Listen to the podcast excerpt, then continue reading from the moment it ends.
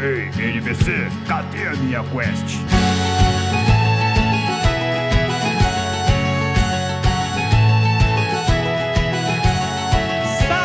Saudações, aventureiros! Sejam muito bem-vindos ao NPC Genérico, podcast onde você escuta sobre cultura geek e de quebra recebe XP por classificar os super-heróis com base em opiniões duvidosas. Eu sou o Mario! It's me, Mario! Eu sou o Raul. Eu sou o Sandri. E aqui é o Kaique.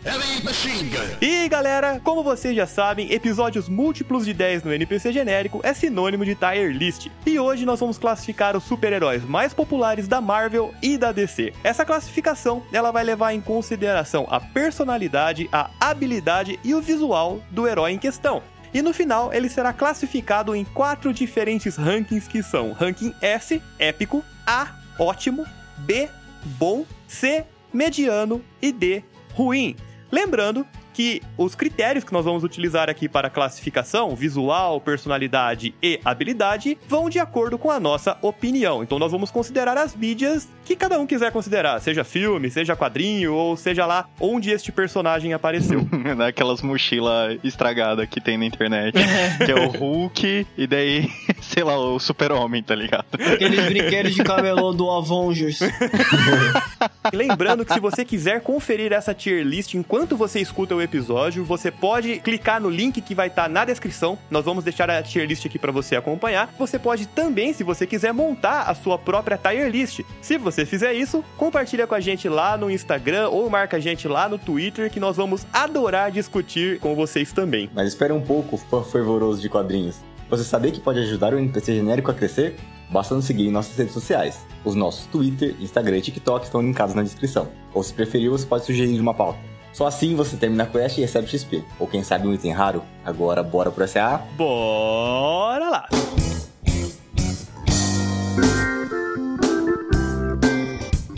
E galera, chegou a hora do nosso SAA, o serviço de atendimento ao aventureiro. E no SAA de hoje nós vamos interagir com os aventureiros que responderam a perguntinha da semana feita lá no nosso Instagram. A perguntinha desta semana foi: Você ficou satisfeito com a compra da Activision Blizzard pela Microsoft? E vamos às nossas respostas, Bruno. Sandri, por favor, nos dê a honra. Ah, essa não tá com as respostas aí dessa vez. É, meio difícil, né? Pera aí. Uma eternidade depois. O Magela Cash, nossos amigos do Magela Cash, falou: não. Ele tá animadão. Mas foi maneiro para ver a Sony se coçar. É verdade, a mesa da, de administrador da Sony deve estar perdendo cabelo nesse momento. Cara, o CEO da Sony já deve ter ficado careca, cara. Aquele cachorrinho da cozinha pegando fogo, ele diz is fine. É isso, é o CEO da Sony. Ele tá tipo aquele meme da galera da empresa reunida na salinha, aí todo mundo dando opinião e ele tacando várias galera pela janela, sabe? É. Mas, pô, achei estranho aqui que o pessoal do Magela comentou que não ficaram satisfeitos com a compra. Deve ser todo sonista. Tô brincando. É, Justifique sua resposta. Ô, Magela, depois conta pra gente aí por que, que vocês não curtiram então essa compra. Tô curioso pra saber. O Renato Caliani falou assim: acho que isso mostra que a Microsoft está se movimentando para melhorar o serviço, diferente da PlayStation. Chica cutucada de novo aí na Sony. Ah, então, é. Dá pra gente, inclusive, juntar a resposta do Magela com a resposta do, do Renato. O Magela falou que foi interessante pra cutucar a Sony, né? E o Renato complementou que a Sony não tá fazendo nada pra melhorar o serviço, né? Isso mostra que realmente eles estão numa zona de conforto ali que tem que acabar. Então foi uma ótima cutucada. A galera quer ver o mundo queimar, não é mesmo? Claro. A Sony tem que entender que ela não é a Nintendo. É, é, tem que entender mesmo, mano. Eles têm que entender que se eles ficarem sentados no trono por muito tempo, vai chegar uma hora que eles vão cair. Não é só de Last of Us que vive. A Microsoft tá esperando só, né? Cada seis meses tá ainda nada, Sony. Ainda nada? Beleza, vou comprar outro estúdio Comprar aqui. outro estúdio Aí compra aqui. outra. ainda nada, Sony. Daqui a pouco a Microsoft vai comprar até a Sony, filho. A Sony tá olhando pra Microsoft. Já acabou, Jéssica? Meme antigo, mas valeu, é a referência. Vamos pra terceira e última resposta. O Marcelo Delgado falou: sim, Overwatch no Game Pass é o que eu preciso pra não sair mais de casa. Marcelo, se tem alguém te forçando, você avisa a gente, viu? Pisca. Manda DM pra gente, tá? Pode ser em código, a gente dá um jeito de entender. Gente, Overwatch não é um jogo ruim. Ele não era, na verdade, ele acabou se tornando, né? Esse que é o problema. Eu entendo, Marcelo, tamo junto. Overwatch era maravilhoso, ganhou jogo do ano e tudo mais, só que, né, a gente comentou lá no nosso episódio da Blizzard que eh, acabou se tornando um um jogo esquecido. É isso aí, cara. Não sinta pressão da sociedade. Se você ama Overwatch, joga Overwatch. É isso aí, seja você mesmo. coisa, Marcelo, mas se tiver alguma coisa acontecendo de errado, fala com a gente, tá? Se tem alguém te forçando, avisa. Tem até gente que joga FIFA, por que, que você não pode jogar Overwatch? É verdade. Não, mas a gente tá falando de jogo. Agora, bora pra pauta. Bora lá! Pel, pel, pel, pel, pel. NPC genérico.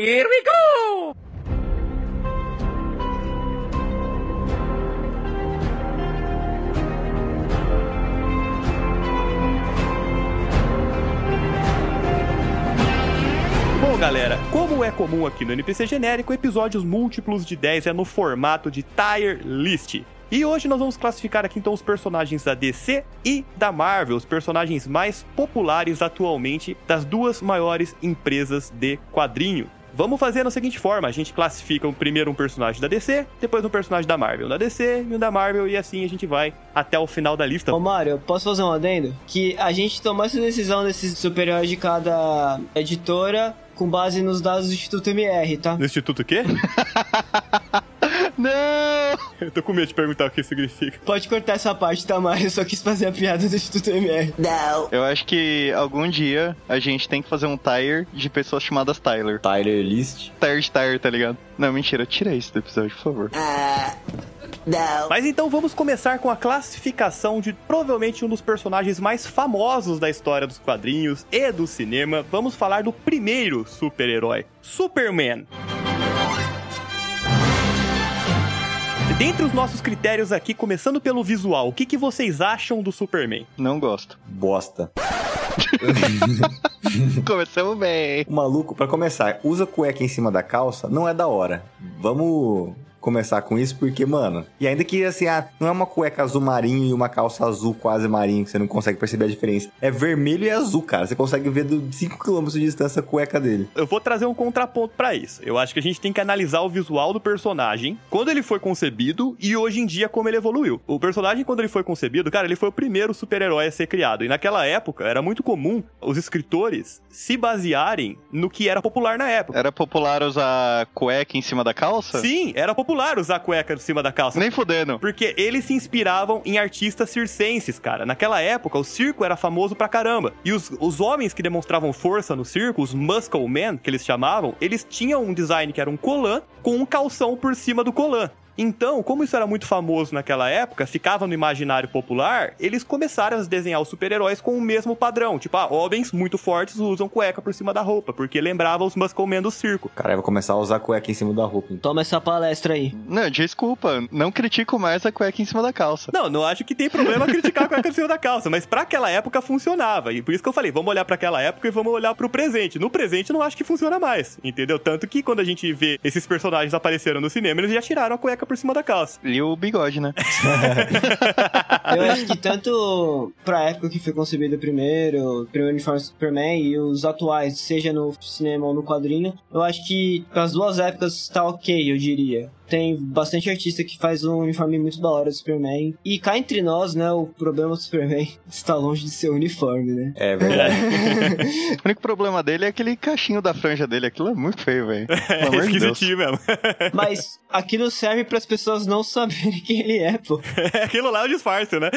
Você já viu a explicação pra não saberem quem que ele é? Ele vibra, né, as moléculas da cara dele. Cara, eu tinha ouvido outra coisa. Eu que o também. óculos é feito de algum vidro lá da nave, alguma merda assim. E que aquilo amplificava os poderes de não sei o que. E ele conseguia aí meio que hipnotizar todo mundo. Eu tinha visto que ele vibrava a molécula da cara. Na verdade, a que eu vi é simplesmente que o Superman é visto de uma forma tão endeusada que ninguém imagina que ele vai ser o Clark Kent, que é tipo, simplesmente um, um mirradinho, entre aspas. O mirradinho, o maluco diminui o músculo dele quando ele tá no, no trabalho. Não, mas ele pode usar umas roupas mais largas. É enchimento o traje. Ele anda curvado, todo tímido, tipo, de óculos, tipo, não fala com quase ninguém. Tipo, você olha pra aquele maluco e fala, "Não, esse, esse sofria na escola. Tipo assim, são dois opostos muito diferentes, né? A real, isso daí foi preguiça dos escritores de pensar uma coisa melhor. Foi, É. foi mesmo. Mas, ô, a última coisa que eu falo sobre a aparência dele, isso vale também pro Capitão América. Eu entendo que teve a importância de como o herói surgiu e tudo mais, só que hoje em dia eu não consigo engolir esse negócio, tipo, ah, não, cor dos Estados Unidos, ah, né? America, não gosto também. É, exatamente. É, que na verdade Capitão América usa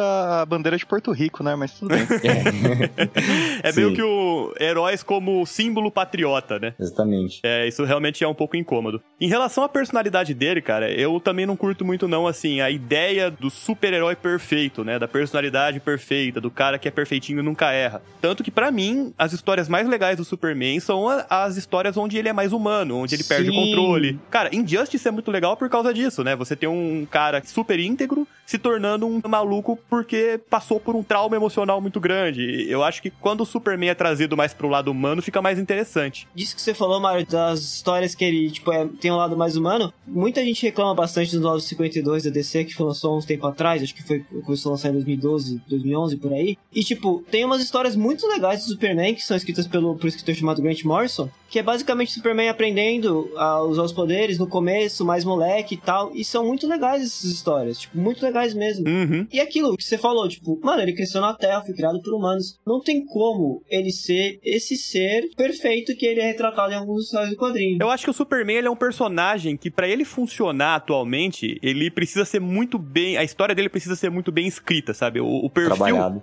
É, Sim. tem que ser muito bem trabalhado. O perfil na qual ele foi desenhado antigamente já não funciona mais tão bem hoje em dia, né? Teria que mudar muita coisa pra ele se adequar. E o Superman é aquilo, mano. Eu acho que ele sozinho não funciona mais. Não. Você tem que colocar alguma coisa pra reagir com ele. Eu só acho ele chato. Eu só acho os poderes dele chato. São fortes, mas são chatos. Eu não acho os poderes dele chato. Eu acho que ele é muito overpowered. Mas é que Ah. tá. É, é que é o padrão, sabe? Ah, o cara rápido, ele voa, ele solta laser. É tipo, Não acho padrão. Padrão é super força, pra mim. voar não é padrão? É que ele tem o kit completo, Sandra. Ele faz tudo, cara. Então, mas então, não é padrão. E tipo assim, se ele fizesse tudo, fosse tipo o pato, tá ligado? Faz tudo um pouco, mas nada é, muito bem feito, ok, eu acho que ia ser legal. Mas, tipo, ele faz tudo e ele é melhor em quase tudo, tá ligado? Mas eu acho que o maior problema dele é a personalidade. Uhum. Ele tá, pra mim, como já vou falar o meu, onde eu colocaria ele no meu tire, ele seria mediano pra mim, por causa da personalidade. O uniforme é um bagulho que não me incomoda, porque tem uniformes piores. Sim. Pra mim, ele seria ruim e ele só vai pro mediano porque eu gosto muito do Henry Cavill. E eu acho que, tipo, se você pegasse os poderes dele e colocasse em qualquer outro personagem, ia dar um personagem bom, entendeu? Com outra personalidade. Só pra deixar claro, a gente não tá considerando aqui a importância histórica do personagem. É, senão não ia ter como um colocar ele no S, né? Exatamente. Se a gente estivesse falando de importância do personagem pros quadrinhos, pros filmes, blá blá blá, ele teria que estar no S, obviamente, mas não é isso que a gente tá considerando. É, eu teria que estar em segundo lugar, porque o primeiro é o Homem-Aranha. Cabe outra discussão. Mas o ponto é que você então, o Sandri, colocou ele no bom. Não, é mediano. E o Kaique vai deixar ele no mediano também. É, mas como eu disse, só pelo Henry Cavill. Senão seria ruim. Pra mim também é mediano. Eu colocaria no bom, mas aí eu ficaria sozinho no bom e o balanço geral daria mediano. Então acho que pra nossa tier list ele pode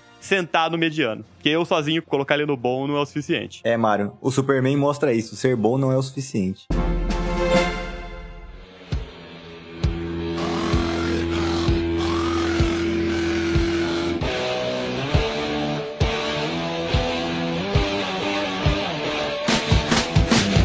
Vai, Mário, como sua opinião a gente cagou pra ela, é, qual é o próximo herói que a gente vai trabalhar? Bom, com o Superman ficando no mediano, agora nós vamos trazer um personagem da Marvel. Vamos começar com o Homem de Ferro pelo visual. Eu acho ele da hora, bem da hora. Não, o visual é do caralho. É do caralho. V- Vamos começar por aí. É um dos mais da hora. Não tem como, assim, tem como na verdade, mas geralmente coisa de armadura é legal. Principalmente a armadura dos primeiros filmes, que ainda era baseada em tecnologia, mas uma tecnologia mais pé no chão, vamos colocar assim. Que ele tinha que chegar no lugar e as peças vinham e montavam uma por uma, era muito da hora. Eu não sou muito fã de nanotecnologia, então a partir do momento que o negócio começou a aparecer no corpo dele como se fosse por mágica, aí eu já, já acho meio chatinho, sabe? Você tem que entender que o nano é só pra não falar que é mágica. É, é exatamente. Ah, a gente não pode explicar, então foda-se, é nanotecnologia. Eu acho chato, cara. Acho nanotecnologia chata. Pra mim, a armadura do Homem de Ferro, a mais legal é a do primeiro filme. Cara, era nano ou quântico, o que, que você prefere? É. Mas ô, eu vou falar um negócio pra vocês. Eu acho a armadura dele muito da hora, só que eu não gosto tanto da combinação de cores. Eu prefiro a do máquina de combate. Você não gosta de garoto propaganda do McDonald's, né? É, exatamente. Tem até o M na testa, praticamente, né? Eu não gosto dele como um todo, então eu tenho problemas sérios com o Homem de Ferro, não adianta. Mas nem da armadura? Nem da armadura, cara, eu não gosto dele. Calma aí, Sandra. Eu vou citar a cena pós-crédito do Homem de Ferro 1, da mulher lá que tava fazendo análise pra ver se ele entraria no Vingadores. Daí ele pergunta se ele vai entrar. Aí a mulher fala: O Homem de Ferro sim. O Tony Stark não. Ah, Então, já aproveitando esse comentário do Kaique, já que a gente definiu que a armadura dele é muito bacana, menos o Sandri, mas vamos pegar o gancho do comentário do Kaique pra falar um pouco da personalidade. Eu não colocaria o Tony Stark como um completo bosta, porque ele é um personagem que evolui. Ele amadurece, de certa forma. Pelo menos, considerando os filmes, existe uma evolução. É, isso que eu ia falar. Vamos separar Tony Starks. Todos os filmes, de verdade, porque é bom o Tony Stark do filme. Eu acho que tem uma certa evolução e tal, mas o que fez o Homem de Ferro ficar famoso e o que fez todo o universo Marvel pegar força, na minha opinião, foi uma pessoinha e o nome dela é Robert Downey Jr. Sim. Se não fosse ele fazendo isso, não teria virado o que virou. Vocês me desculpem. Kevin Feige me perdoa. Não teria virado o que virou. Ele é muito carismático, né? Porque se eles tivessem tentado fazer o próximo dos quadrinhos a personalidade do Tony Stark de verdade, ninguém ia ver o filme. É que ele fez ele mesmo, né? Aparentemente, o Robert Downey Jr. Todo mundo é o Homem de Ferro pra ele. o, o Sherlock Holmes, ele é o Homem de Ferro também. O em Parto de Viagem, ele é o Homem de Ferro também. No Trovão Tropical, ele é o Homem de Ferro ele é o Negro. homem... Mano, o Trovão Tropical é muito bom. Mas eu concordo com o Sandro que ele não tem uma personalidade muito legal nos HQs, assim. Eu, eu acho legal que ele, ele é complexo, né? Ele tem alcoolismo e tudo mais, só que ele faz muita merda, cara. Ele faz muita bosta. Um monte de decisão merda do universo Marvel dos quadrinhos tinha o dedo dele, entendeu? Entendi. Isso que é que eu não consigo aceitar. Você pega um monte de personagem que evoluiu com o tempo, tipo, seja 30 anos de, de personagem, 40, e ele não, mano. Tá lá, daquele mesmo jeito, cara. E eles não fizeram do mesmo jeito no universo, porque, mano, se fizesse, ia ser, olha, ninguém mais quer ser amigo dele, tá ligado? Porque depois do Guerra Civil, por exemplo, tinha acabado, velho. É, relação à personalidade, então, Tony Stark perde uns pontinhos aí. Mas em relação a habilidades, né? A gente falou primeiro do Superman, que é o arquétipo do personagem super poderoso, mas do outro lado você tem personagens que são habilidosos, ou muito ricos, ou muito habilidosos, ou os dois, É, geralmente os dois. é, geralmente os dois, ou super inteligentes. E o que, que vocês acham desse arquétipo de personagem primeiro? O maluco criou um elemento novo com o resto da garagem. Isso foi foda pra um caralho. Não, é, isso foi foda, cara. Foi bem OP, né? Do ponto de vista humano. Foi É foda pra caralho. Eu acho os poderes, entre aspas, dele da hora pra cacete, assim. Sim. Muito, muito bom. Eu acho que superpoder ele também é um personagem bem bacana. E nesse ponto, Sandra, seu dele também? Se vocês falaram que acham os poderes do Superman padrão, por que os do Tony Stark é legal? Porque ele não tem, de verdade. Porque ele não tem poderes, né? Esse é o Mas ponto. ele voa, solta raio laser, Mas tem ele bagulho de construiu. dinheiro também. Ah, Ele construiu o poder dele, ele é fez outra tudo com o parada. dinheiro do cara. pai dele. Ah, não vem não, mano. Ele é herdeiro. Vem falar que o Elon Musk é foda também agora. Não, beleza. Se eu te der um bilhão de reais agora pra você construir uma armadura do que faz tudo que o Homem de Ferro faz, você consegue fazer 5%? Eu ia co- gastar tudo em Pokémon.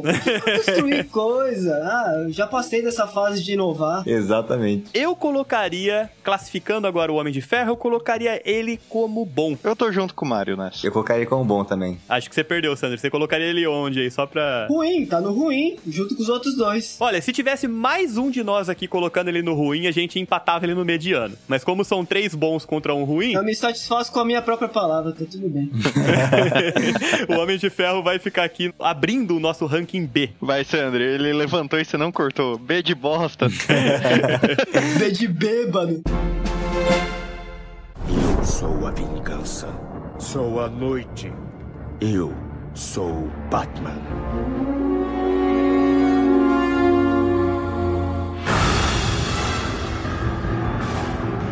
Agora, voltando pra DC, vamos falar de um herói que, pra ser sincero, eu sou meio enviesado devido à minha infância. Eu também. O Homem Morcego, né? O Batmano. Batman. O que que vocês acham do Batman, hein, gente? Mamilo na armadura.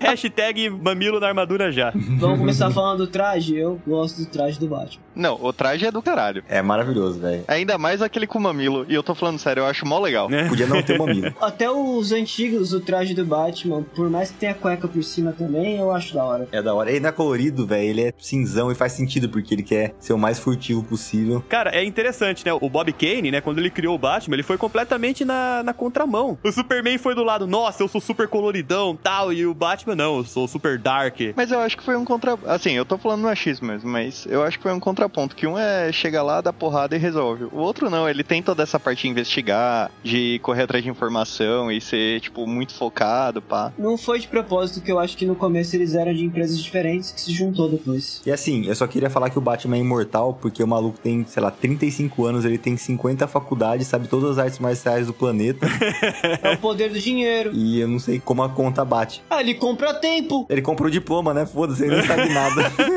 Cara, o Batman, ele é aquele típico personagem, o típico super-herói que você fala, ele é um ser humano, mas tudo que ele consegue fazer vai além. A resistência dele é absurda, ele dá suplex em crocodilo. Sério, tem um- uma animação dele dando um suplex num, num crocodilo, cara. E Sério. é um- vamos ser sinceros, né? Desde criança ele é foda. Não esqueceram de mim, foi o melhor papel dele. Eu então, acho que o Batman, come- eh, de uns tempos pra cá, também começou a ter um, um bagulho que tem muito em anime, que, mano, o poder do protagonismo. Quando o Batman está presente, tudo em volta dele se torna nerfado. É porque ele sempre está preparado, né, Sandro? Ele sempre está cinco passos à frente de todo mundo. inclusive do roteirista, cara. Falam que não, o Superman tem que ir elevado, de quase 300. O Batman pisa no meio ambiente, o Superman vira... "Ah, babã. ah." é assim que funciona, mano. Cara, eu realmente, eu concordo. Eu gosto muito do Batman, assim, ó, igual o Raul falou, também sou um pouco enviesado pra falar dele, mas eu concordo um pouco com o pessoal, assim, que fala, ah, o Batman, ele tem o poder do protagonismo, o Batman, ele tem o poder do roteiro sempre ao lado dele, e realmente, esse lance dele tá sempre preparado é legal pra cacete, assim, eu acho da hora o cara que tá sempre estudando, tá sempre investigando, mas o cara tem repelente de tubarão no cinto de utilidade, né, mano? Eu ia falar disso. Tem que estar preparado, mano. Tem que estar preparado. Não, de verdade, os bate qualquer coisa que ele precisasse. É, mano, é incrível isso. Mas assim, ele é o lado do Tony Stark da DC, né? Então, enquanto o Tony Stark também consegue usar a tecnologia pro que ele quer, praticamente, o Batman também consegue. O único ponto que eu acho legal nele é que ele tem que sentar a bunda na cadeira lá do computador, tem que estudar o alvo dele, tem que saber o que que o cara faz pra ele bolar alguma coisa pra counterar, entendeu? E ele não tem um ego tão grande que nem o Tony Stark, E né? ele não tem um supercomputador pensando tudo pra ele, né? Ele tem o Alfred, que é melhor que isso. Bom, em relação então a visual, todo mundo concorda que é épico, né? É bom. Só uma coisa que vocês falaram, tipo, de gostar ou não do Batman. O Batman em si, eu não gosto dele, do personagem. Mas o Batman tem um lance que é muito legal, na minha opinião, que as histórias que eles faz parte, os caras que escreveram as histórias são pessoas, tipo, cara, máquinas de escrever, tipo, monstros de fazer história que, que são muito bons, então as histórias do Batman são muito boas. E os vilões também são muito bons, né? Então. E é isso que eu ia chegar. O lance de como as histórias são escritas é dele lidando com esses vilões de uma forma de detetive. Eu gosto do Batman detetive, eu não gosto do Batman brucutu. E eu acho que é isso que torna as histórias do personagem legal pra mim. Em relação a visual, então, ele ganha pontos. Em relação à personalidade, eu vou falar que eu curto, porque ele tem esse estereótipo, né, de, de playboy, mimado, mas é um disfarce. É, o dele é um disfarce, aí não é que não, Homem de Ferro. Eu não gosto, eu acho ele o, o emuzinho. Ed Lorde. Ed Lord, exatamente. Pra quem tá ouvindo, é o personagem frio, triste, calculista. Sofrido, emo. Enquanto ele tá em forma de Batman, né? Quando ele é Bruce Wayne, ele quer se fazer de, de putão. Ele é o rei do camarote. Quando ele tá de Bruce Wayne, ele é o rei do camarote. Aí quando ele tá de Batman, ele vira o cara triste, frio e calculista. Não gosto, não. Também, tô caído nessa. Beleza. E em relação, por fim, a habilidades, é aquilo que a gente falou. Ele é a contraparte do Homem de Ferro, ou melhor falando, o Homem de Ferro seria a contraparte dele, que é aquele arquétipo de personagem habilidoso, inteligente, com dinheiro pra caramba e consegue fazer várias coisas a partir daí. Eu acho que ele ganha mais pontos que o Homem de Ferro, porque o Batman, se ele não tá com os bagulho, ele ainda consegue se garantir na mão. É exatamente isso que eu ia falar. O Batman é mais vulnerável, cara. Eu gosto muito de herói porradeiro. Eu adoro o Batman, eu adoro o Demolidor, eu gosto do Punho de Ferro, eu gosto de herói que sai no braço. E o Batman sai no braço e usa a tecnologia a favor disso. É um tipo de personagem que eu gosto muito. Então, pra mim, eu colocaria, considerando o total, como eu falei, eu sou um pouco enviesado, mas foda-se, é minha opinião, eu jogo o Batman no épico. Eu jogo ele no bom, à frente do Tony Stark. Eu jogo ele no mediano. Eu jogo ele no épico também. Olha, dois épicos, um bom e um mediano. Nossa, aí fudeu, vai ficar bom ou ótimo. Vai ficar no bom. Vai ficar no bom, né? mano. Vamos pôr ele no ótimo, vai. Cara, pra mim ele e o Tony Stark são o mesmo tire. Onde colocar um tem que ir o outro. Ah, eu não acho, cara. Ô, Sandro, você não acha que ele merece mais que o Tony Stark, não, cara? O Tony Stark tá num lugar que não devia estar tá pra mim já. Vocês querem colocar. Ele- o Batman tá acima do Tony Stark pra mim. Por isso que eu tô falando, o Batman é B, mas é B antes do Tony Stark. Eu concordo com a do Caio. Bota ele então, B antes do Tony Stark. Mario. Tudo bem, tudo bem, tudo bem. De acordo, então, o Batman vai vir aqui no B antes do Tony Stark.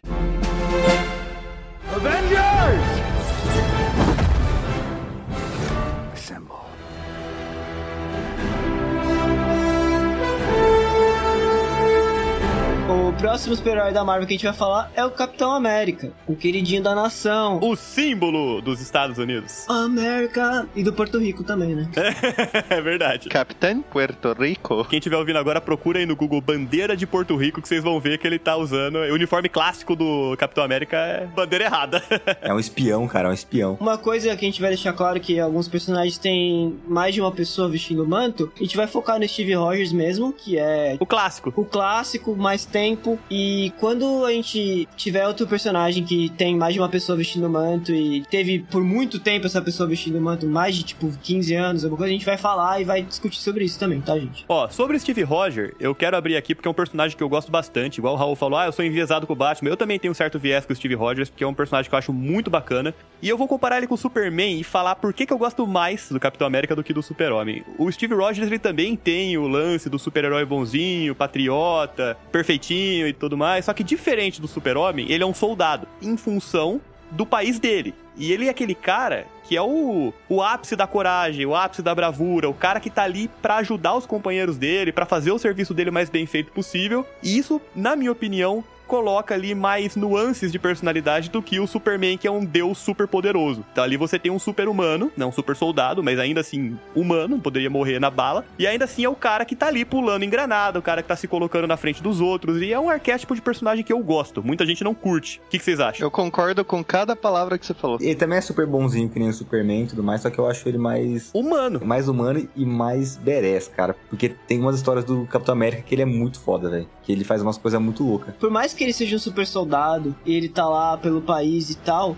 quando as ações do país, tipo, não vão de encontro com os princípios dele, ele fala: Não, mano, não vou fazer isso aí que vocês estão É. falando. Se achar ruim, Sim. vem me pegar. Eu vou surfar nesse jato aqui. E ele surfa no jato e vai embora, cara. Pode crer. Tem aquela história que o Homem-Formiga bate na Vespa lá, e aí ele fica putaço. Ah, é do Supremos. É, do universo Ultimate. E aí a galera fala, ô, não deixa o, o Capitão América descer do helicóptero. Os caras falam, já era, já pulou. Aí fudeu, aí ele bate no, no- no Homem-Formiga e espanca ele, velho. A cena do Guerra Civil que o Justiceiro fala merda pra ele, ele senta a mão no Justiceiro também. Cara, o Capitão América, ele é muito badass, assim. Ele difere do Superman nesse ponto. Superman não é badass. Superman é é um deus, mas é isso aí. Ele, Mas ele- você sabe por que, que o Capitão América é badass e o Superman não? Pelo que o Raul falou, ele pode morrer, o Superman não. O Superman, ele tipo, foda-se. Ele não precisava nem dar soco, ele só dava encontrão no maluco e ele morria. Ele fica no, no céu e dá raio laser.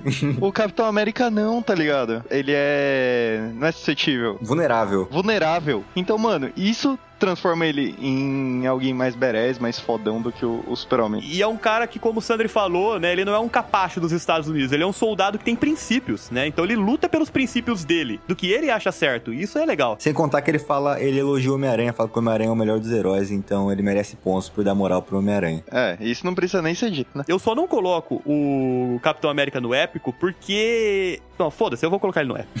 pra mim ele é S também, menos é mais, e ele acertou no ponto. A aparência eu acho que não é dos melhores, assim, não, sabe? Eu- eu- O, uniforme dele é. É too much América, na minha opinião. Tem um A na testa dele, velho. É, e as asinhas no, no elmo. Eu acho que o ponto mais fraco do Capitão América, de longe, é o uniforme. Mas gosto de como foi trabalhado nos filmes, a imagem que os irmãos russos deram pra ele. Uniforme tático, né? E aqui eu, eu já vou falar, ele de barba, mano. É, ele de barba ficou da hora. Ficou. Bom, eu vou colocar o Capitão América no ranking S. Eu boto ele no bom. Eu coloquei no bom também. Eu colocaria no S, mas eu concordo com A. Você colocou no bom, Sandro? Aham. É Literalmente o uniforme pra mim é, é broxante. Então, dois S's, dois bons. Não, eu falei que a minha opinião é S, mas eu não me oporia a colocar ele alto A, sabe? Eu acho que dá pra ficar no A, vocês concordam? É a média, né, mais ou menos. Então, beleza. Capitão América aqui vai abrir o nosso ranking A. Ranking ótimo.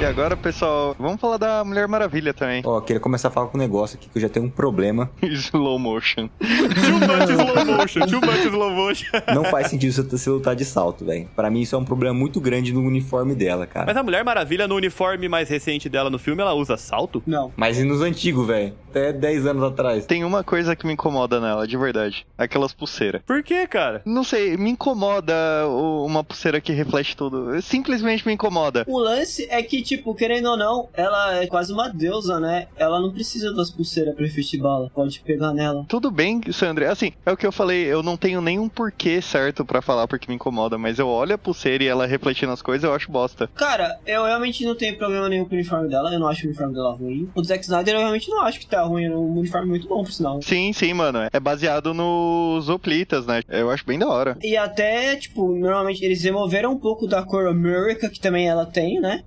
Uhum. E, Sim. e eu acho que ficou muito da hora. É um dos poucos pontos positivos de coisas do Zack Snyder. Estão ouvindo eu falar bem. Eu posso colocar assim que o uniforme da Mulher Maravilha evoluiu bem. Isso. Evoluiu bem, isso é verdade. Bom, em relação ao uniforme, eu concordo que o uniforme dela é bem bacana. Se for um novo, é da hora pro caralho. O uniforme entre as armas também? Entra? As armas são muito da horas também, é. Cara, eu acho as armas legais, só que eu acho o chicote, da verdade, um negócio muito bosta, cara. Eu gosto porque eu tenho uma memória disso dos comerciais Cartoon Network. E é por isso que eu gosto. Pô, a forma do Batman é muito mais efetiva, cara. Você tortura o cara até ele falar.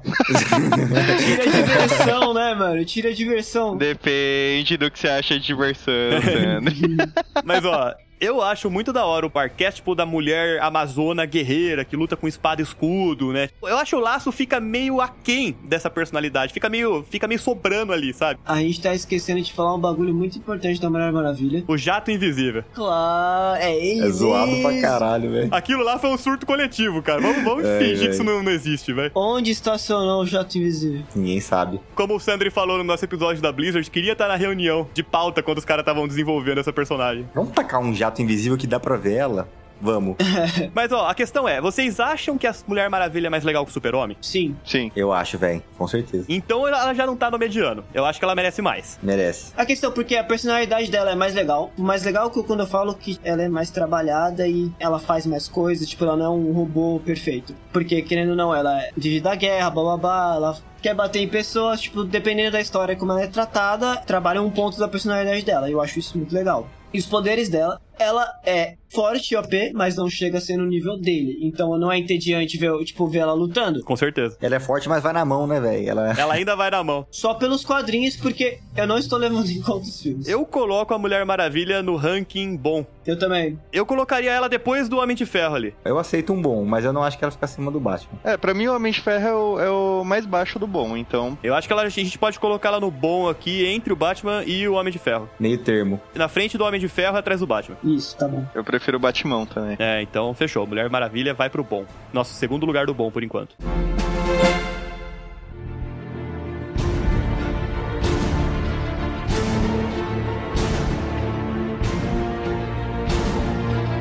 Bom, galera, voltando para a Marvel, nós temos aqui Thor, o deus do trovão. Que, na minha opinião, é um personagem muito pouco interessante, mas quero ouvir a opinião de vocês. Eu acho ele genérico. Por que que ele é genérico, Kaique? O que que é genérico nele? Me explique. Ele é o deus do trovão, ponto final. Tipo assim, ele é o Thor da mitologia nórdica trazido pro quadrinho. Não tem muita criatividade ali. Mas como super-herói ele é genérico? Tem outro que é parecido com ele? Hércules. Você tem o ponto, Xê. Tem o Pikachu. Tô brincando. Ele não é um super-herói genérico, mas ele é um personagem concebido de forma genérica. Vai, Ah, vamos colocar obrigado. dessa forma. Vocês usam a palavra genérico de uma forma muito... Genérica. E assim, toda a mitologia, claro que teve suas adaptações, mas toda a mitologia do Thor foi trazida da mitologia nórdica e adaptada a partir daí. Então ali eu não acho que tem muita criatividade nos personagens, sabe? A DC tem um Thor? Ah, Mulher Maravilha. Não, não, não. Tipo, literalmente um Thor, é isso que eu quis dizer. Tem, é do universo do Sandman. É a mesma coisa. É, na verdade não é. O Thor do universo do Sandman ele é um imbecil. Ó, começando pelo traje. O traje antigo do Thor eu achava muito zoado. Mais zoado que o do Capitão América ainda. Mas é, evoluiu legal e pelo menos o design dos filmes, porque eu não conheço muito do Thor nos quadrinhos, né? Então eu tô falando mais. Ô, Mário, só fala uma coisa. Procura aí o Thor velho da saga do Gordo, o Carniceiro dos Deuses. Não, eu falo dos primeiras aparições, sabe? O design antigo dele eu acho ruim e atualmente eu não conheço muito pra falar, então eu me baseio nos filmes. E o dos filmes é ok. O do primeiro filme eu não acho tão legal. Acho que dos outros filmes em diante que ele aparece bem melhor. A aparência dele eu acho ok no filme, mas eu não consigo gostar da personalidade dele, velho. Ah, não tem? Ele não evolui, cara. Ele evoluiu só no último filme que ele precisou matar metade do universo, porque ele não acertou a cabeça do, do Thanos pra ele ficar chateado. Porque de resto, mano, o planeta dele morrendo, metade do planeta dele morrendo e ele fazendo piada, cara. Nossa, não aguento. Ele é um personagem meio imaturo, né? Muito imaturo. Isso é questão entra como do fato dele ser um deus, né? E ter essa personalidade por ser um deus arrogante. Nos quadrinhos tem umas histórias muito boas que tem uma evolução de personalidade, mas no geral eu também concordo que é, Meio blá. colocaria ele um bom pra mediano, eu diria. E eu acho que ele é mediano e eu ainda acho ele, por incrível que pareça, mais sem graça que o Superman. Então eu colocaria ele na trás do Superman, na minha opinião. Eu acho ele mediano, acima do super-homem, só por causa da cena que ele pega a caneca de cerveja e ela se auto-enche, é muito boa. É interessante. E, mano, raio é um poder muito mais da hora que. Não é, quanto ao poder dele, eu acho bacana. Eu acho legal a, a invocação dos raios, o Mihonir e tudo mais. Só não vejo muita graça no personagem em si. Não, eu também. A personalidade dele eu acho meio zoado. Pra mim, ele pode ser mediano, na frente do Superman, todos de acordo. Sim. Sim. Eu ia colocar atrás, mas eu vi que vocês optaram por ficar na frente, eu vou concordar. Thor vai para o primeiro do ranking C, mediano. O Caio vai chorar ouvindo isso. Vai, desculpa, Caio. Eu sou a velocidade.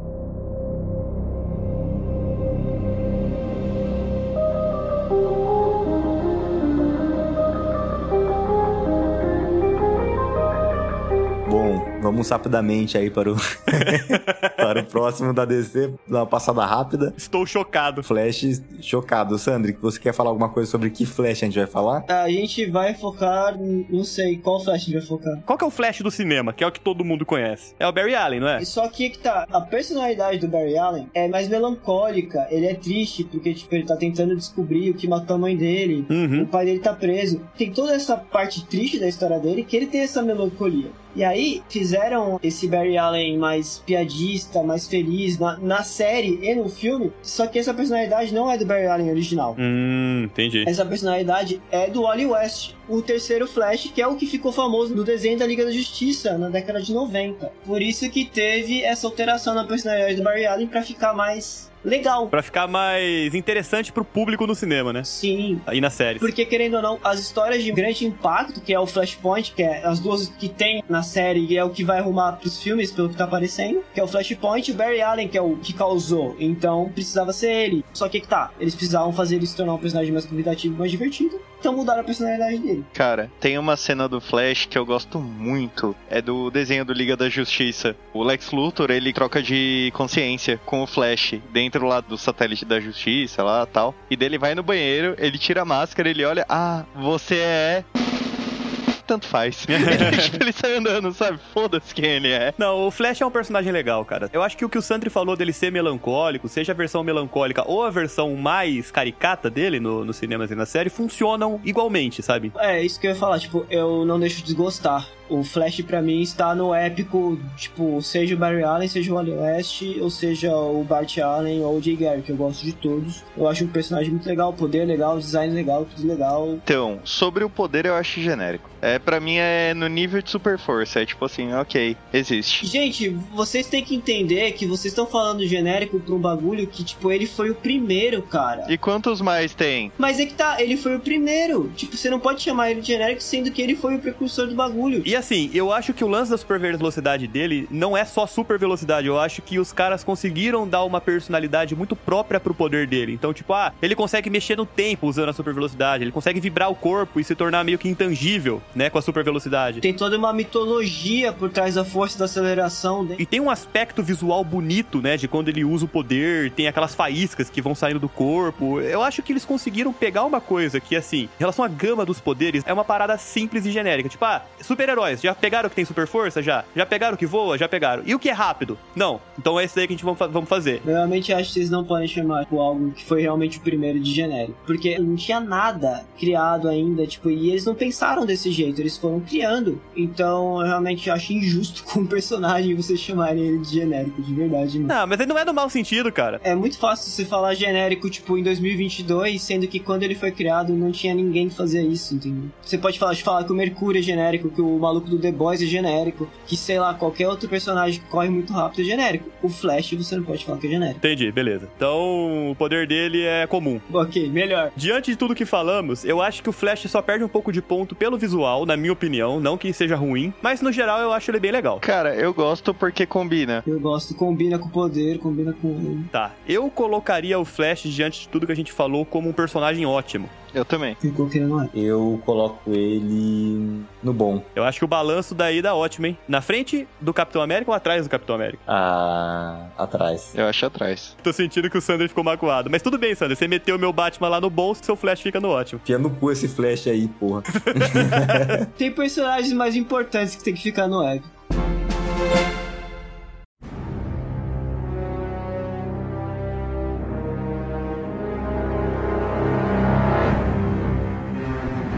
Com muita calma, a gente passa pro nosso próximo personagem, o Hulk. Eu vou mandar a real do Hulk. Hulk monstrão, fora de controle, descendo o cacete em amigo e inimigo, whatever, é o Hulk que eu gosto. Dr. Banner, vai pro inferno.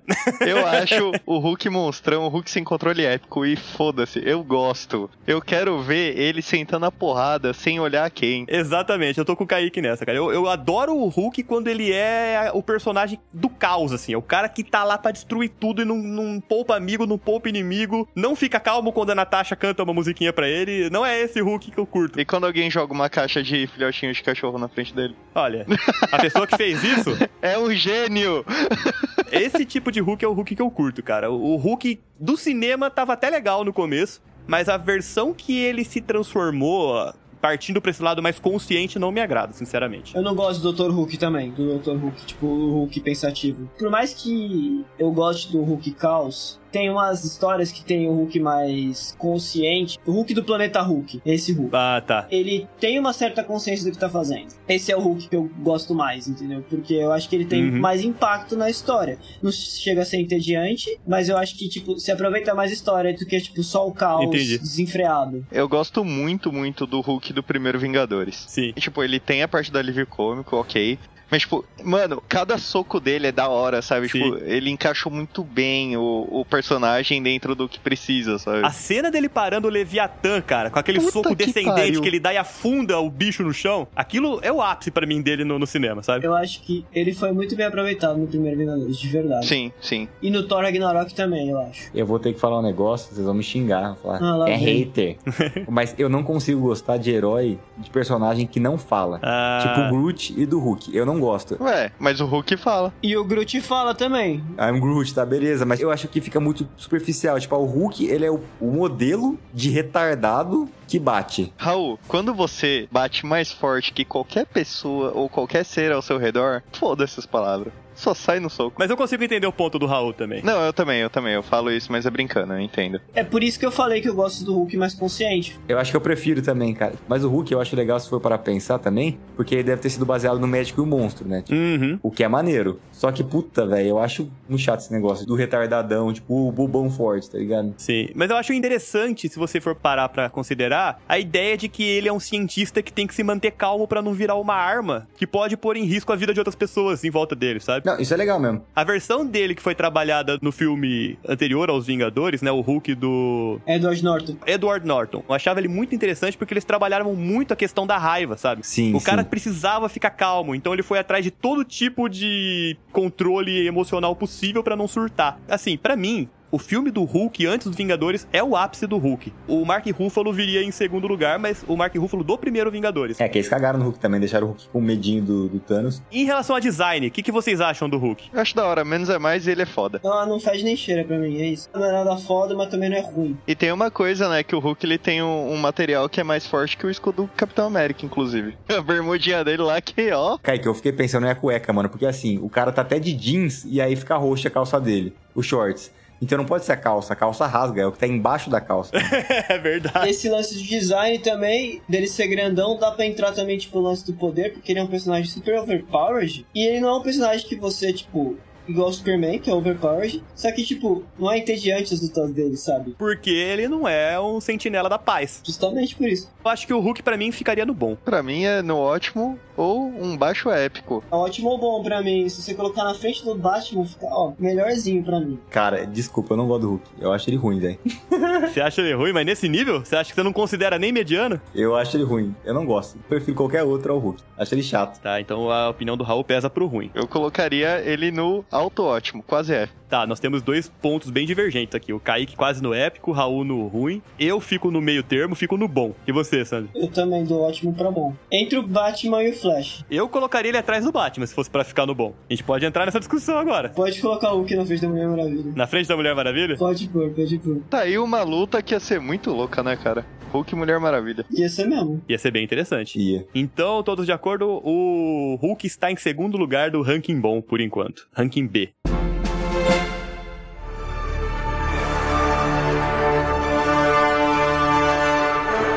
E agora, vamos falar sobre ele. Shazam, caralho! Shazam, carai! Bora! O counterpick do Superman. É Assim, eu, eu já quero matar essa. Como eu odeio muito Superman, quem bate nele é mais que F. É S mais.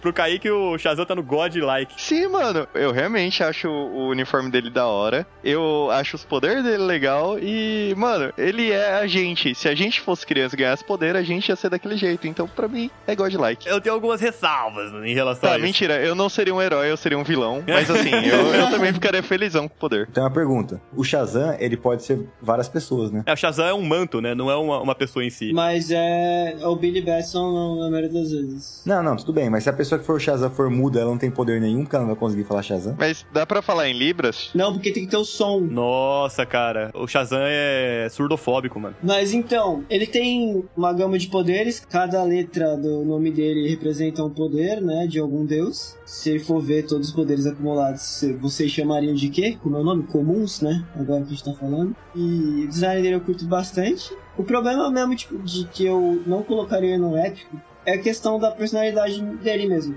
Por isso é uma criança, se a história não é bem- muito bem trabalhada, fica tipo seca a história, sei lá, tipo. Fica infantil. Mas, gente, ele é uma criança. Não, ser infantil não é ruim a história, eu acho. Porque tem quadrinho infantil do Shazam muito bom. O lance é questão, tipo, da história não ser realmente bem escrita e boa. Vocês não acham meio incoerente? Um dos poderes que ele recebe quando ele vira o Shazam é a sabedoria de Salomão, não é? Hum. Você não acha que automaticamente ele deveria a personalidade imatura de uma criança quando ele vira o Shazam, velho? Não, cara. Porque pensa, ele tá recebendo a essência de vários deuses e só o que não é tocado é a personalidade infantil dele. No quadrinho não tem isso. No quadrinho realmente ele fica, tipo, s- sabedoria de Salomão. Exatamente. Alguém que tem a sabedoria de Salomão não pode ser uma criança. Não pode ter a cabeça imatura de uma criança, entendeu? Mário, inteligência é saber que tomate é uma fruta e sabedoria é saber que você não faz salada de fruta com tomate.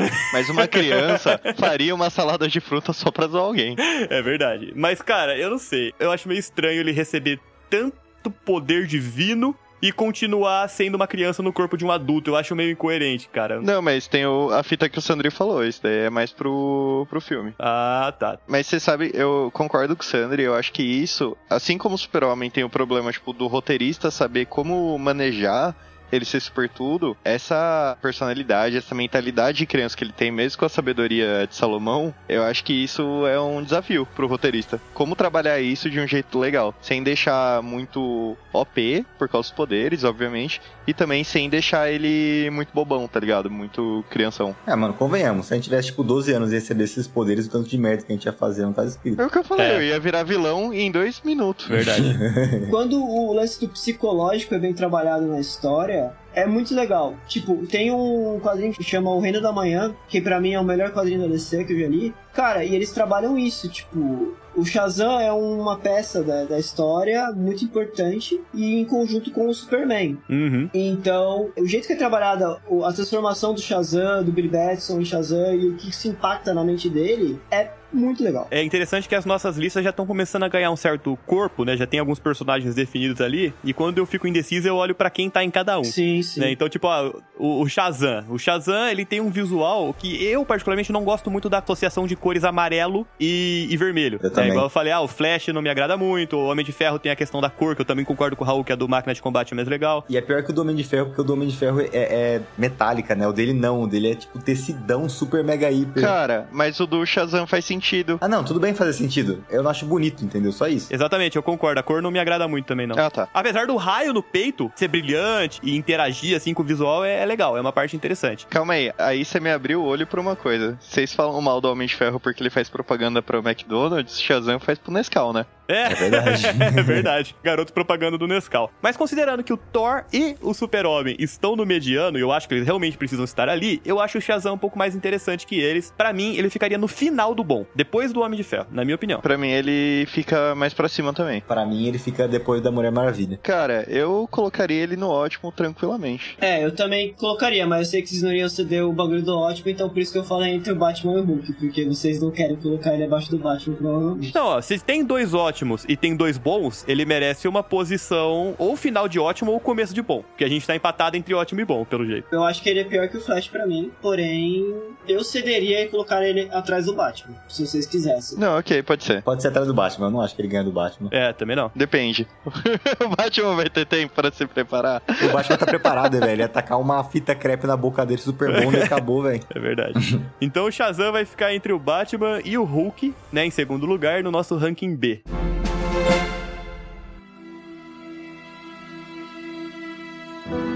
Load up on guns and bring your friends. It's Agora fine. peguem suas vodkas, porque a gente vai falar do personagem russo da nossa lista. É a vez da Natasha Romanoff, né? Natasha Romanoff. A viúva negra. O que vocês acham dela? Cara, a Viúva Negra, ela entra no arquétipo de personagem que eu acho mais legal, que eu já comentei. Eu gosto de personagens humanos, eu gosto de personagens habilidosos e que se colocam em situações de perigo e saem dessas com habilidades, né? Meio que estilo Batman e, e tal. E eu acho a Viúva Negra um excelente personagem no que se diz respeito a uma espiã. É onde ela tem potencial de brilhar, que é o que não foi, infelizmente, que a gente viu nos filmes.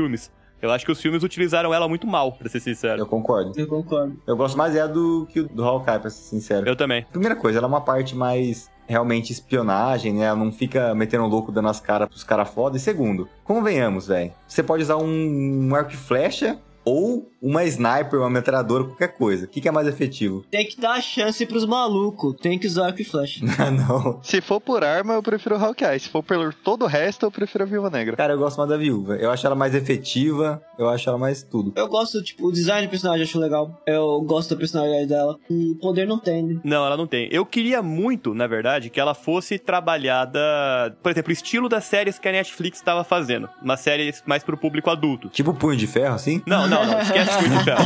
Isso nunca existiu. Mas numa pegada demolidor, sabe? Trazer o lado mais espião dela à tona, colocar ela pra invadir umas organizações, assim, umas mega corporações na qual ela tem que eliminar tal pessoa ou conseguir fazer com que a operação seja destruída, seja no meio da lábia e misturado com a espionagem. Eu acho que é uma personagem que funcionaria mais nesse sentido e não dá pra você fazer isso de uma forma. Talvez até desce, vai. Vamos colocar aqui assim. É, não dá pra fazer isso quando o personagem tá morto, né? É, primeiro, ela foi eliminada. E segundo, que eu acho que isso envolve um pouco mais de maturidade e não é o que a Marvel foca nas obras dela. Não. E, querendo ou não, o nerd médio não é nem um pouco maduro. Eu acho que é uma personagem que tem potencial, talvez. Eu não, não conheço muito bem os quadrinhos dela, mas em relação aos filmes, acho que ela foi pouco utilizada, mas no geral é uma personagem que eu gosto bastante. Ela tem pouco quadrinho solo. Eu gosto muito dela, mas o que eu gosto dela é de toda essa fita de espionagem. Que, mano, eu cresci assistindo filme de James Bond e pode ser uma bosta os filmes, pode ser bom, não importa o que vocês acham, eu gosto pra caralho. E toda essa fita de espião me acende algo bom, então eu gosto dela. É tipo,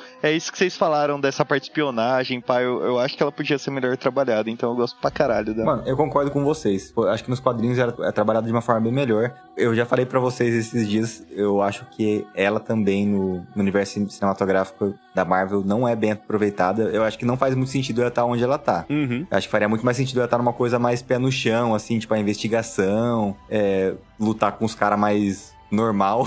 mais normais, né? Mas eu gosto dela, eu acho que ela é um personagem bom. Pra mim ela é bom. Pra mim, ela é boa também. Personagem rank B. É, bom também. Caralho, primeiro consenso! Primeiro consenso, é verdade. Eu gosto mais dela do que do Hulk. Eu gosto mais dela do que do Homem de Ferro. Eu gosto mais dela do que a Mulher Maravilha. Ih, rapaz. e você, Mário? Eu acho ela legal, mas pra mim ela seria o último do bom. Não, não, o último do bom não. Cara, da frente do Homem de Ferro, vai. Na frente do Homem de Ferro, faz essa concessão aqui, não dá não, mano. Pelo menos. Tudo bem, vai, eu vou, vou de acordo com vocês aí. Vamos colocar ela na frente do Homem de Ferro. Me ajudem, me ajudem. Ok.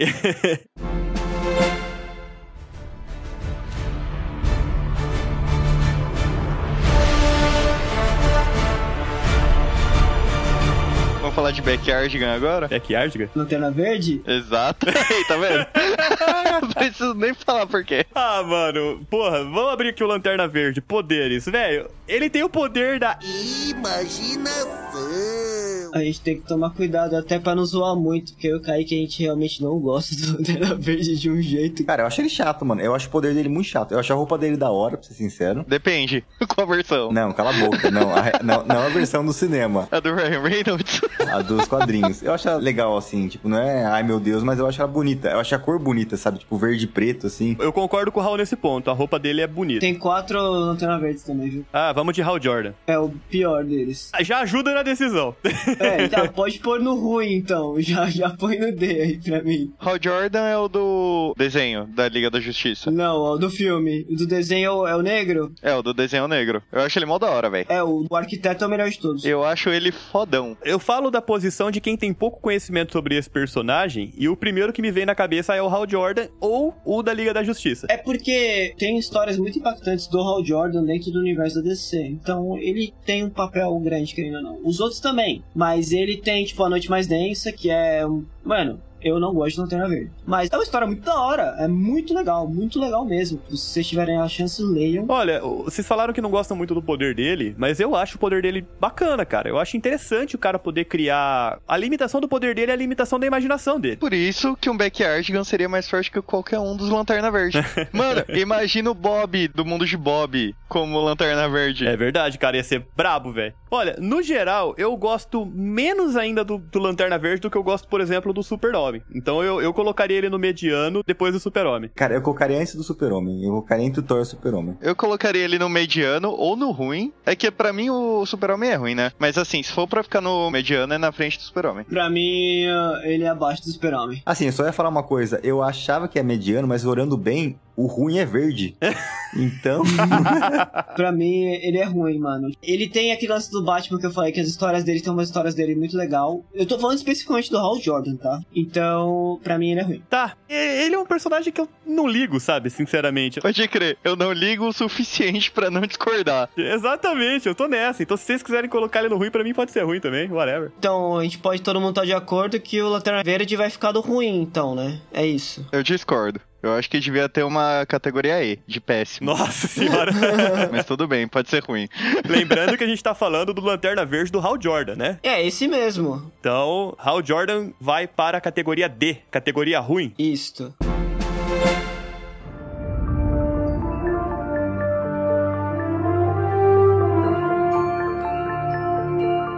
Então, pro nosso próximo personagem que a gente vai falar da Marvel, é o nosso queridinho que luta com arco e flecha enquanto tem gigante titã batendo em monstro enorme. O Gavião Arqueiro. D, passa. Não, não, D não. Cara, eu tava pensando, quando a gente tava falando da Natasha, eu tava pensando em colocar ele no mesmo ranking ou abaixo da Natasha. Essa era a minha ideia. Porque ela usa arma, ele usa arco e flecha. A arma é muito mais eficiente que arco e flecha. Aí que tá, cara, mas ele tem flechas especiais, cara. Você não assistiu a série do Gavião Arqueiro, assistiu? Mário, você tá sendo muito tryhard pra gostar de um maluco arco e flecha. Ele é D. Ah, mas ele é muito legal. cara. Assim, as flechas dele são muito legais, vai. É. Mário, tudo bem. O tempo pra ele carregar uma flecha explosiva e o tempo pra a Natasha dar um tiro na sua cabeça. Quem que é mais rápido? Não, tudo bem. A Natasha pode ser mais eficiente, mas vamos considerar uma situação onde você precisa de uma flecha magnética que puxa as armas dos bandidos tudo de uma vez. Ele tem. É o Batman, caralho, que vai ter o bate-cinto lá, com a bate-flecha, bate-magnética. Eu tô com o Mario nessa. E primeiro, vocês têm que entender que, tipo, o Gavião Arqueiro é o topo do topo do topo da habilidade com, com arco e flecha, mano. E ele é um canivete suíço, cara. Vocês já viram aquele youtuber lá dinamarquês que, mano, consegue atirar, tipo, três flechas em menos de um Eu já. segundo, tá O cara ligado? é insano. Então, o Gavião Arqueiro é melhor que aquele cara. Não, tudo bem. Aí coloca ele contra um cara da elite do exército, fudido assim. Não tem como uma flecha ser mais rápida que um tiro, cara. Você desvia de uma flecha, você não desvia de um tiro. E vamos lá, que a gente tá falando de um universo onde tira o menor de seus problemas.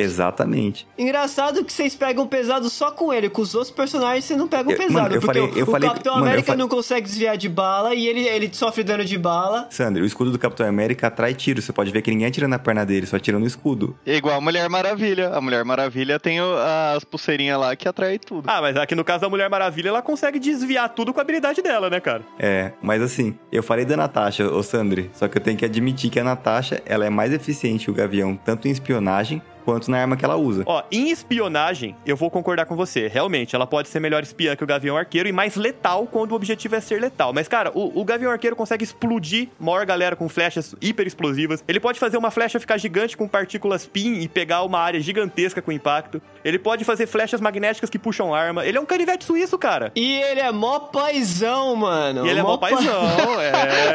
É verdade. Pô, ele tem vários méritos aí, mano.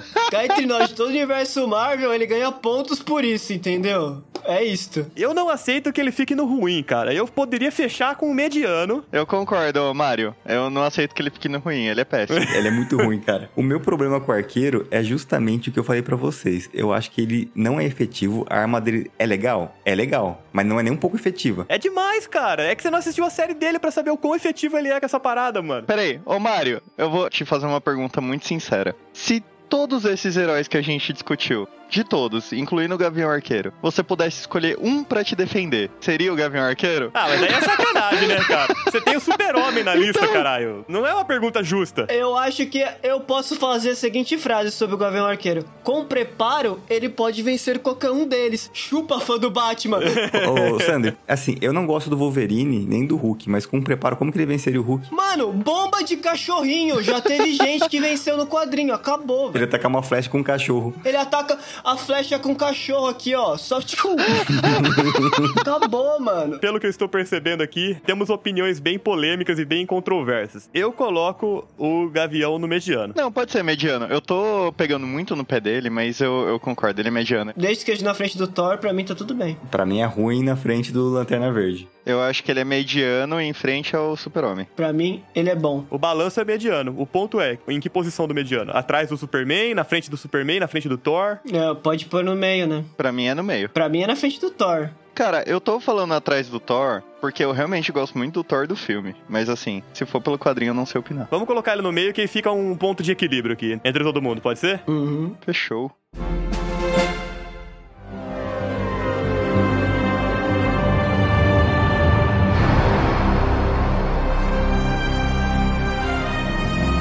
Agora, montado em seu cavalo marinho rosa e trocando uma ideia com os peixes, vamos falar da Aquaman. Peraí, se for a versão da Hanna-Barbera, eu, eu voto em épico sem discussão. Ah, você tá tirando com a minha cara, né? Não, mano. Bora lá, gente. O que, que vocês acham dele? Eu acho que o Aquaman é um personagem que você tem que se esforçar demais pra ele parecer legal, velho. Porque na louco. essência, ele não é. Eu não acho isso. Eu também não acho. Tiveram que colocar o Jason Momoa pra ele ficar berez assim. E ainda assim, a hora que ele entra naquele traje laranja e verde, ele fica zoado do mesmo jeito. Vocês me desculpa. Isso é inveja. Você queria ficar sexy do jeito que ele fica naquele traje laranja e verde. Em relação à aparência, tudo bem, claramente eu queria, mas não é por isso que eu tô falando que não fica legal. Eu discordo completamente. A única versão que eu acho badass dele é uma versão que eu vi num desenho uma vez que ele tinha um tapa-olho, não lembro, e um arpão no lugar da mão. É a versão do Peter David do quadrinho é uma das melhores versões da Aquaman pra mim. É o do Liga da Justiça Unlimited, se eu não me engano. Sim. Essa versão é bacana. A do Jason Momoa é legal porque é o Jason Momoa e o Jason Momoa é badass pra caralho, então tiveram que botar um cara badass. Então, você sabe o que me incomoda na versão do Jason Momoa? Não é o Aquaman, mas sim todos os Power Rangers que apareceram no filme. sim, é, ele não é um mau personagem é, o f- no cinema, na minha opinião. Mas o filme não favoreceu. Eu não achei o filme da Aquaman ruim, só não é bom. Cara, o problema é o vilão. O vilão cagou. Porque assim, você tá esperando umas treta, mó legal, e daí aparece um bichinho do Power Rangers, tá ligado? Só falta ele fazer a coreografia pra atacar. Só falta ele ficar gigante. Faça meu monstro crescer! Essa má fama do Aquaman, tipo, que a galera pegou é muito por causa, tipo, de outros meios de cultura pop que acabaram é, ridicularizando. o Super Amigos, cara. Ele era muito zoado no Super E, Amigos. mano, o Big Bang Theory também, todas as vezes que eles tinham chance de falar do Aquaman, eles falavam merda. E, querendo ou não, isso marca o personagem um pouco. Tanto que ele sofreu bastante nos quadrinhos, em venda, por causa disso. Uhum. E ele voltou a pegar força em 2011, quando teve o reboot da DC dos Novos 52 e que o Geoff Jones pegou a revista pra escrever. E, mano, são histórias muito legais, muito boas, em que você vê um Aquaman completamente fudido de da hora, tá ligado? De ler, Aham. tipo, de ver. E é por isso que eu não concordo com o que você falou, Mari. O Aquaman, dentro da, do quadrinho, como personagem, ele só faz coisa foda, cara. Do nível, tipo, de. do Capitão América de, tipo, surfar em jato, tá ligado? É, o Capitão América surfa no jato, o Aquaman surfa no golfinho. Eu acho que o Aquaman é um personagem que demorou muito tempo pra ser levado a sério. Tipo assim, o Batman já teve a fase cômica dele lá na série live action do Adam West, da época do repelente de tubarão, inclusive, né, que era que era super cômico. Aí depois ele foi ganhando um, um tom um pouco mais mais herói, mais Batman, menos piada, né? O Aquaman, cara, ele levou muito tempo pra ter essa releitura. Eu acho que ele sofreu muito por causa disso. E mesmo quando ele começou a ser levado a sério, você ainda tinha mídias, como você bem comentou do Big Bang Theory, que fazia chacota com ele. A chacota meio que nunca foi terminando, né? Mas é que tá, ele sempre foi levado a sério, entre aspas. Tipo, não tinha esse lado cômico no quadrinho que vocês estão falando, mano. É mais um Super Amigos. Então, mas só nos Super Amigos. Os Super Amigos que trouxe todo esse lado. Porque nem nos desenhos da Liga da Justiça mesmo, da DC da Warner, ele era desse jeito. Isso tudo foi, tipo, coisa dos Super Amigos. Essa liberdade poética que deram aí. Eu nunca vou esquecer dele voando em cima de dois peixes voadores, tá ligado? Assim, Isso é muito bom, mano. Mano, esse- ele é épico de verdade. Caguei que ele é- era alívio cômico, mas ele é épico. Nada é mais legal que isso. Eu tava sendo um pouco implicante, pensei em colocar ele no ruim junto com o Lanterna Verde, mas eu admito que eu me importo mais com o Aquaman do que o Lanterna Verde, mas não me importo tanto com ele quanto com os personagens que estão no bom. Então, pra mim, ele é mediano. Eu acho o poder dele muito mais legal que o do. Tipo, talvez não do Thor, mas puta, que o do Superman é muito mais da hora. Eu acho o personagem dele da hora, os poderes dele da hora, toda a construção de design do personagem, do porquê, tipo, no quadrinho eu tô falando, tá, gente? Do porquê que ele é loiro, do porquê que ele tem aquela roupa, do porquê do tridente. Tudo isso, como o personagem é construído, eu acho ele mais bem construído que o Flash, por exemplo. E Mario, você fala assim, ah, porra, beleza, ele só funciona na água. Mano, o cara tem um tridente que ele invoca água, velho. Foda-se, qualquer lugar é água pra ele, mano. Eu gosto dos ataques especiais dele no Injustice, que ele sumona uns tubarão pra pegar os malucos. É bem da hora. É, eu ia dar o Injustice de exemplo, tá ligado? Que nem, tipo, o Superman, ele passa a ser legal justamente quando ele sai da personalidade dele no Injustice. O Aquaman não, mano. Ele tá lá no Injustice a- com a personalidade dele tentando lidar com aquele super babaca que foi criado, né, graças ao Coringa. E ele tá lá tentando lidar com a situação com a mesma personalidade de sempre, cara. Sem abaixar, porque ele é um rei. E é por isso que eu gosto muito do Aquaman nos quadrinhos, por causa disso. Dessa personalidade arrogante, entre aspas, dele. Que ele tem responsabilidade por um povo inteiro, né? Ele é o rei de Atlantis, então ele precisa, ele tem essa responsabilidade como rei de cuidar do povo dele. Tá bom, Sandri, você me convenceu. eu, vou, eu vou pôr ele no bom. Mas eu, eu colocaria ele no final do bom. Não, não, não, não, não.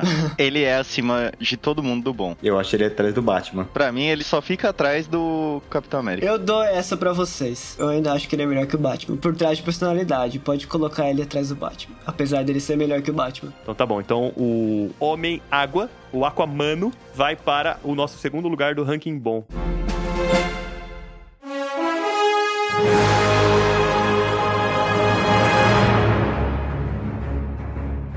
Bom, agora, galera, vamos para o amigão da vizinhança, o cabeça de teia, o preferido da galera, o Homem-Aranha. É épico, né, velho? Épico!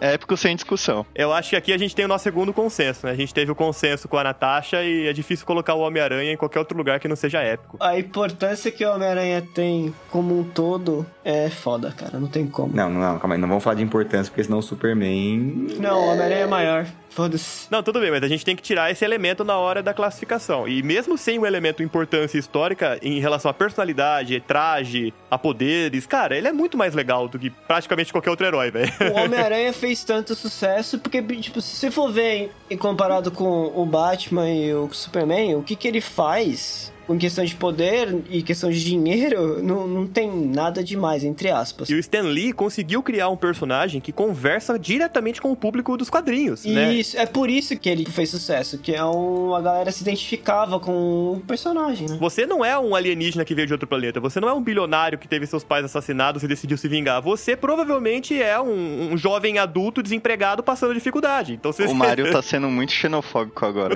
Porque e se a gente tiver um alienígena ouvindo nosso podcast, Mário. É verdade. Você pode ser o que você quiser, amigo alienígena. É isso. Desculpa, amigos alienígenas. E a pessoa pode ser um Superman, metaforicamente, cara. Ela pode ser um imigrante que não se sente em casa, tá ligado? É o único que ela, que ela conhece. Ô, Raul, para de trazer coisa séria pro podcast, mano. tá bom, desculpa. Em relação a bilionário, se algum milionário que estiver ouvindo a gente, não deixe de nos patrocinar só por causa disso que Manda pix. o Mário falou. Mas enfim, a- o ponto é que o Homem-Aranha é um personagem que conversa muito mais com o público do que praticamente qualquer outro, né? E nesse sentido, todas as versões do Homem-Aranha, seja o Homem-Aranha Peter Parker, Miles Morales e etc., eu acho que eles se encaixariam em épico da mesma forma. Sim, não tem como. Cara, tem um que conversa mais com o público que não tá na nossa lista. Deadpool. Não, não, não foi isso que ele quis dizer com conversar com o público, Kaique. Não é quebrar a quarta parede, mas tá valendo, né? Chimichangas. Chimichangas. Bom, em relação ao Homem-Aranha, design, poderes, personalidade e tudo mais, todo mundo de acordo que ele vai pro épico? Mano, todos os designs do Homem-Aranha, até o que é só preto era da hora. Tipo, Preto com aranha branca. é, não tem como lidar. A personalidade dele, do Miles, do, do Ben Riley, de todas as versões do Homem-Aranha são legais, cara. É isso que eu ia falar, mano. Que, tipo, vários heróis da lista, a gente fala, ah, mas qual das pessoas que vestiram o manto que a gente vai classificar? Do Homem-Aranha, mano. Pode pegar qualquer uma que é da hora pra caralho. Sim. Até o Peter Pork. Até o Porco-Aranha dos Simpsons, tá ligado? Vocês já pensaram que talvez o Homem-Aranha tem o poder de ter peçonha, só que ele nunca mordeu ninguém pra saber? Pô, mas é verdade, velho. Vai. Pensei Raul nisso. tem um ponto. Vai que ele tem glândulas de veneno, só nunca mordeu ninguém pra descobrir, né? ah, se um dos Homem-Aranha tem teia orgânica, por que o outro não pode ter glândula de veneno? Morde a Mary Jane no momento mais animado, pronto, matou a Mary Jane. Caralho. Pior jeito de descobrir.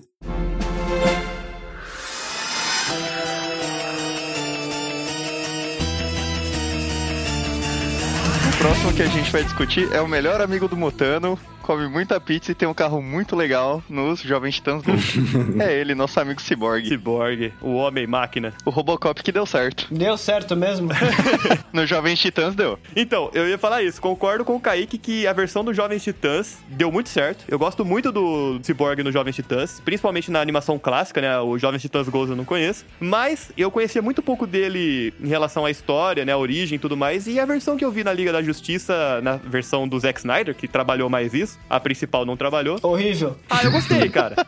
gostei da origem dele, gostei do desenvolvimento que ele teve. Eu achei um personagem bem legal, pra falar a verdade. Eu achei horrível. Ele é praticamente um Tecnomancer. Não, isso. Tá, em questão de poder, eu não tenho o que falar do Cyborg. O poder dele é muito da hora. Mas eu acho o design bosta, eu acho a Como assim, personalidade cara? mais bosta ainda. Cara, e- olha a foto, Mário, sério, olha a foto. É o Ciclope Caolho. Sabe por que ele tem o olhinho vermelho que pisca, cara? Sim! Ah, não, eu não, não, eu não comprei esse seu argumento, não. Ah, para. Só porque ele tem o olho que pisca. Superman também tem olho que pisca, se ele quiser. Onde gente que faz o olho piscar? O Sandri tá sendo hater. É, o, o Homem de Ferro tem olho que pisca. Você tá sendo hater. Sander, pensa comigo, cara. Ele consegue vencer qualquer ser humano, até o Lex Luthor mais fácil que o Superman. Ele liga pra ele, porque ele vai ter o número dele, né? Porque ele é o cyborg. e Fala vai assim, falar ô, assim. alô, pai, pai, eu fui sequestrado. Não, não, não, não, não. Nossa, tira isso. Não, na edição final tira isso, pelo amor de Deus. Passa o trotezão da prisão. Acabou, o Lex Luthor para no mesmo, no mesmo momento. Desculpa, Raul, eu cortei seu argumento. Fala de novo. Meu argumento é justamente que ele tem o histórico de todo mundo, cara. Ele fala pro Lex Luthor assim, Lex Luthor, eu sei o que, que você viu, cara. Eu posso publicar isso daí. Não tem como o Lex Luthor. Ele é meio Ed Lord, né, não, ô, Sandro? Ele é de Lorde, mano. Ah, eu sou todo problemático porque. Ai, o doido do meu pai me transformou em robô. Ai. Ah, é. Deixa o C sofrer um acidente, perder mais da metade do corpo e virar um robô pra você ver se você vai gostar. Então, mas é que tá lide com isso, filho. Você pode fazer qualquer coisa. Mas ele tá aprendendo. Você não tá aprendendo caralho. Gente, eu tenho uma dúvida. Ele tinha algum poder antes das máquinas? Não, Ele só era um jogador de futebol americano. Uma coisa eu falo pra vocês, eu curtia muito a versão do Jovem Titãs e do Teen Titans Go também, tipo, gosto pra caramba, porque não é a versão original dele. Você vê a versão do Injustice, cara, tipo, toda vez que eu tinha que lutar com ele, eu falava, nossa, lá vem o chato de novo. Hum. Era isso, Ainda tipo, bem que eu tô lutando contra ele. nossa senhora. Ah, eu não concordo que ele é chato, não. Eu não acho ele fodão assim. Nossa senhora, um puta personagem, mas eu não acho ele ruim, não, cara. Eu não Sinceramente. coloco ele no mesmo nível do Lanterna Verde, pra mim. Eu acho que os poderes dele são mais legais que o poder do Superman também. Você acha que ele devia estar no mediano? Sim, no mediano. Eu acho também. É acima do super-homem e atrás do Gavião. Não, não, atrás do Gavião não. O Gavião tem personalidade legal, o Cyborg não tem. Então, atrás do Gavião, à frente do Super-Homem. Tá, eu tô de acordo com essa classificação de vocês aí. Eu ia jogar ele ou no bom ou no É, eu, mediano. eu acho que na e- frente do Gavião. Na frente do Gavião ele fica. Ah, não, eu prefiro o Gavião também, Raul. Acho que você perdeu nessa, cara.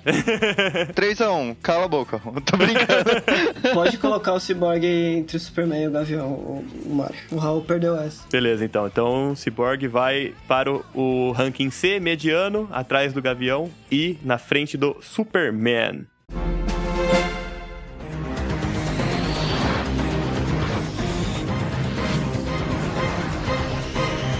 Bom, galera, coloquem as suas garras de fora, ativem os seus fatores de cura, pois vamos falar do mutante mais esquentadinho da Marvel para fechar a nossa tier list, o Wolverine. Galera, o que, que vocês acham do Wolverine? Eu tenho muitos problemas com o Wolverine. Eu gosto muito dele, mas eu não vou falar disso nesse episódio porque são problemas com a fisiologia dele. Então eu vou deixar isso pra outro episódio. Mas eu acho ele muito legal. Eu não tenho problema nenhum, Wolverine é S. Cara, eu adoro o Wolverine, de verdade, assim, eu acho ele muito foda, tanto de aparência, quanto de personalidade, quanto de, de tudo, mas eu não acho ele tão épico quanto, por exemplo, o Homem-Aranha. Pra mim, ele é foda. É legal ler ele, é legal assistir. É isso. Todas as mídias onde ele tá presente, você gosta dele, né? Você gosta de acompanhar o que ele tá fazendo. Ele funciona muito bem pro entretenimento. E cara, isso pegou muita força, tipo, nos últimos tempos, porque antes dos X-Men, tipo, da década de 90, os desenhos e os filmes até da década de 2000, o Wolverine não era. Ele era um personagem com grande impacto, mas ele pegou mais impacto, mais fama depois dessas mídias serem lançadas. E isso é muito legal. Igual o Homem de Ferro com o Robert Downey Jr. e o Hugh Jackman teve um impacto muito grande com o Wolverine também, tipo, isso refletiu nos quadrinhos.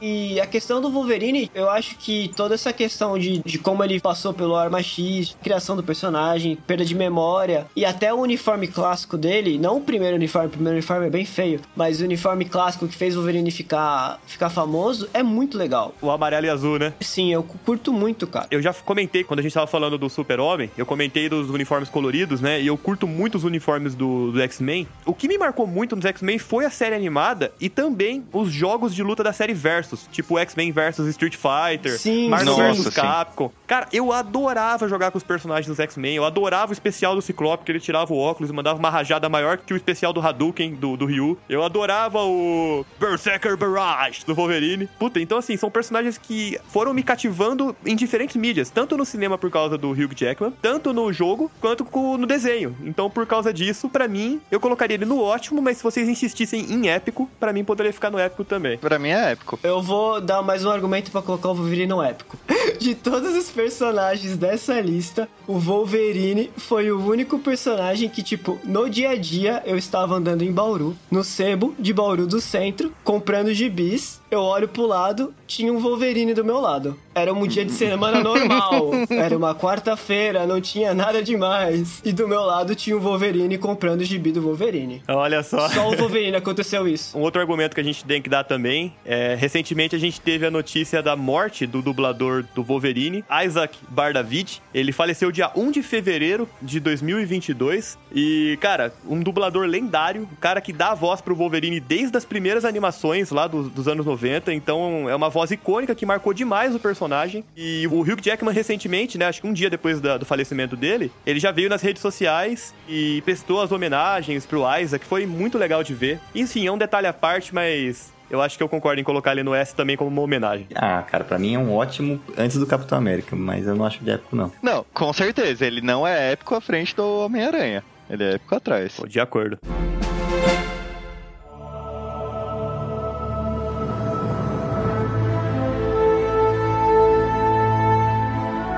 Bom, galerinha, antes da gente finalizar o nosso episódio, chegamos no momento onde nós fazemos a nossa errata. Vamos analisar a lista e ver se alguém muda de opinião em relação a algum personagem. Esta é a hora. Começando então aqui pelo ranking D, ranking ruim. O único personagem que está aqui sozinho é o Lanterna Verde. Alguém gostaria de mudar o Lanterna Verde de local? Eu estou de acordo com isso. É, pode descer um pouquinho. Eu queria que descesse, mas como não dá, é D.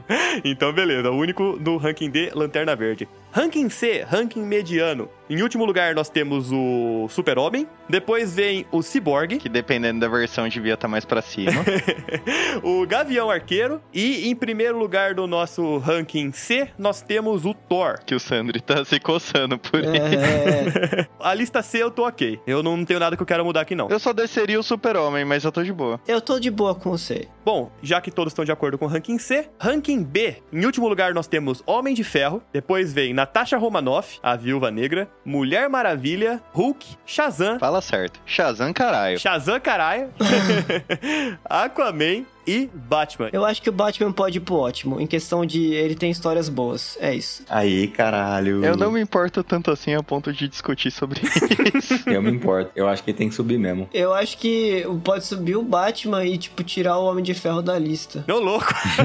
São os meus dois votos. Mas vocês então estão de acordo com o Batman subir pro final do ótimo? Sim. Sim, senhor. No ranking ótimo nós temos Batman em último lugar, Flash no meio e em primeiro lugar do ranking ótimo Capitão América. Perfeito. Eu acho que tá um excelente ranking. Se for o Capitão América da década de 90, ele fica no Tier S. O capitão, tá ligado assim? Bicho deformado, hein, velho. É dos Heróis Renascem. É muito ruim essa saga, gente. Eu gosto mais do Batman do que dele, mas tá bom. Todos de acordo com o ranking A? Sim. De acordo. Por fim, no ranking S, no ranking épico, nossos únicos dois personagens figurando nesta lista, nós temos o Wolverine e em primeiro lugar, medalha de ouro que vai para o Homem-Aranha. Eu acho que você pode colocar o Deadpool do lado do Wolverine só de zoas. Não, ele tá aqui, ele tá aqui, só que ele tá invisível. Junto com o tio Ben. O Não, tio Ben. mentira. não- tio Ben não está aqui. Não está entre nós. Nem a Tia May. E galera, lembrando que a tier list que nós fizemos nesse episódio estará disponível no Instagram, no Twitter e também pelo link na descrição desse episódio. E se você por acaso decidir montar sua própria tier list, não esqueça de compartilhar com a gente se você curtir, porque a gente vai adorar discutir essa tier list com você, beleza? O NPC genérico vai ficando por aqui. Um grande abraço a todos, muito obrigado pela atenção de vocês e até a próxima. Até. Até. Falou, galera. Falou, pessoal, e até a próxima.